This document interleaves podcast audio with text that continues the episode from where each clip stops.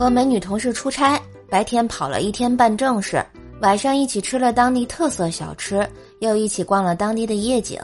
回酒店后刚洗完澡，他发一短信过来，说累了一天腰酸背痛，问我可不可以去帮他捏捏背。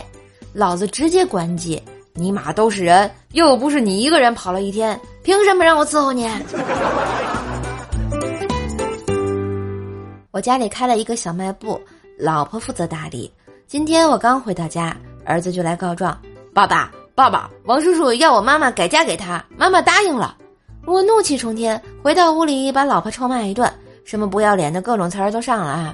媳妇儿怒吼道：“你是不是疯了？今天老王来买东西，花了一百五十六块钱，刷卡的时候我给他刷了一百六十五块，他让我改价格，我能不给他改吗？” 我的脸腾的一下就红了。现在的天，哎呦我天哪！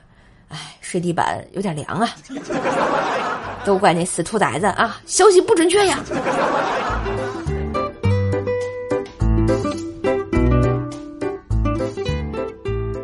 我有一个哥们儿，家里给介绍了个女的，哥们儿死活不同意，无奈呢拧不过家人。第一次去女方家吃饭的时候，哥们儿吃饭时全程表现良好，女方父母也特别满意。但是震惊的一幕发生在吃完饭的时候啊。我哥们儿吃完饭之后，不慌不忙的把袜子脱下来，用袜子仔细的擦了擦嘴啊。后来听说没人当场就过来提吐吐口水。嘿，今日份段子就播到这里啦！我是段子搬运工射射呀。喜欢节目记得随手订阅专辑，点个小赞。现在锁屏状态下也可以点赞啦，快动动小手给射手点个赞吧！